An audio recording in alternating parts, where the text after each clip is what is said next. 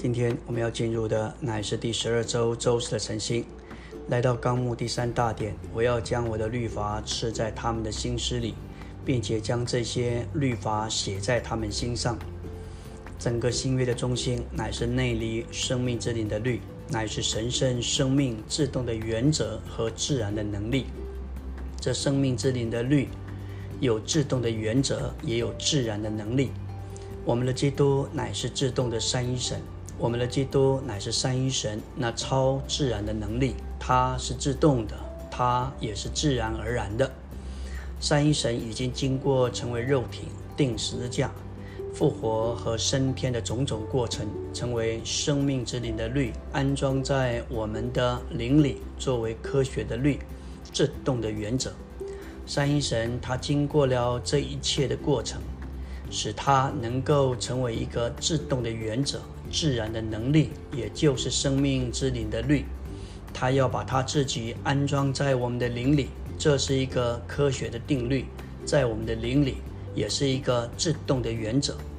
在罗马八章二节，我们看见这个原则：生命之灵的律，在基督耶稣里已经释放了我，使我脱离了罪与死的律。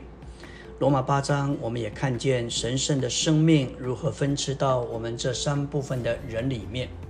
那一个神圣生命的分次，也就是生命之灵的律，在我们灵里运行的结果。这生命之灵的律，乃是一个活的人位。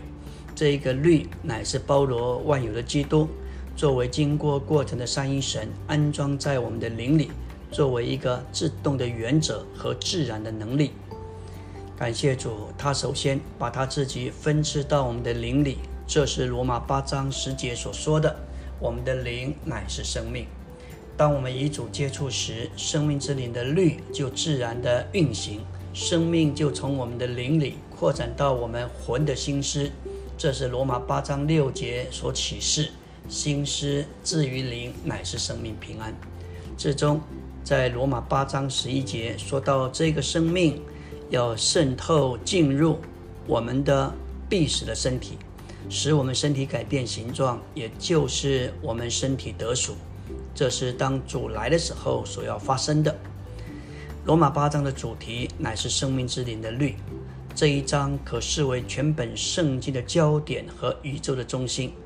我们若是经历罗马八章，我们就在宇宙的中心上。感谢主，我们必须再看见约翰福音十六章。十三节说到实际的灵要引导我们进入一切的实际，我们要求主作为实际的灵引导我们进入罗马八章。这个八章里面所示的一切经历和享受。罗马八章后面是九到十一章，这是一段插进来的话，说到神的拣选和我们的定命。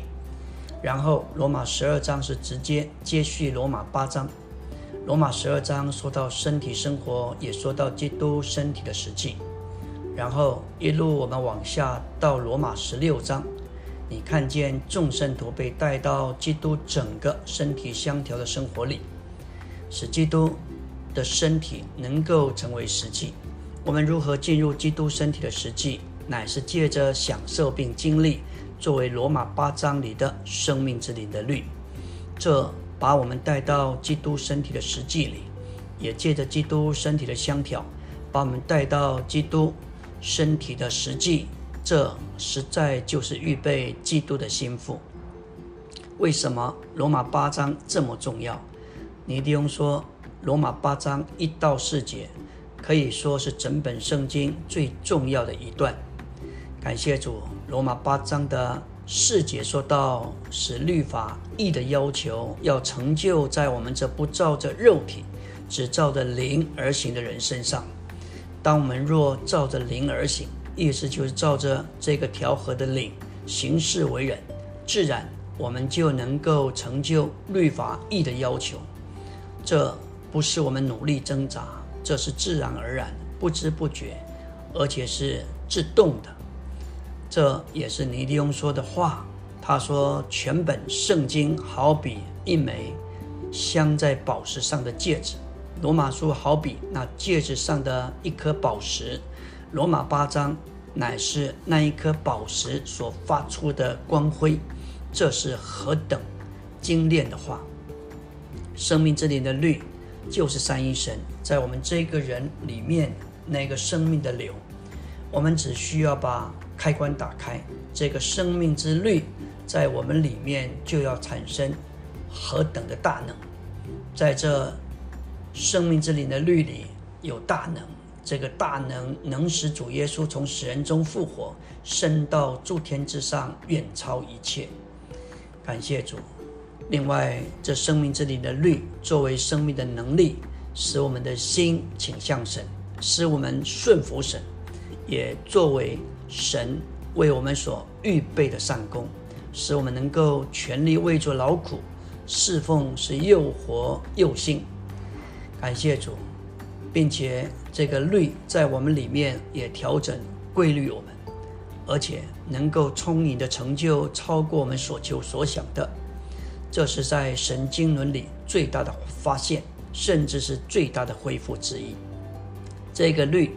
不仅释放我们脱离罪与死的律，这生命的律、生命之灵的律，也有一种形成的功能，使我们成型，使我们能够被磨成神长子的形象。这是罗马八章二十九节所说，生命之灵的律要将我们磨成，成为神，成为神长子的形象。阿门。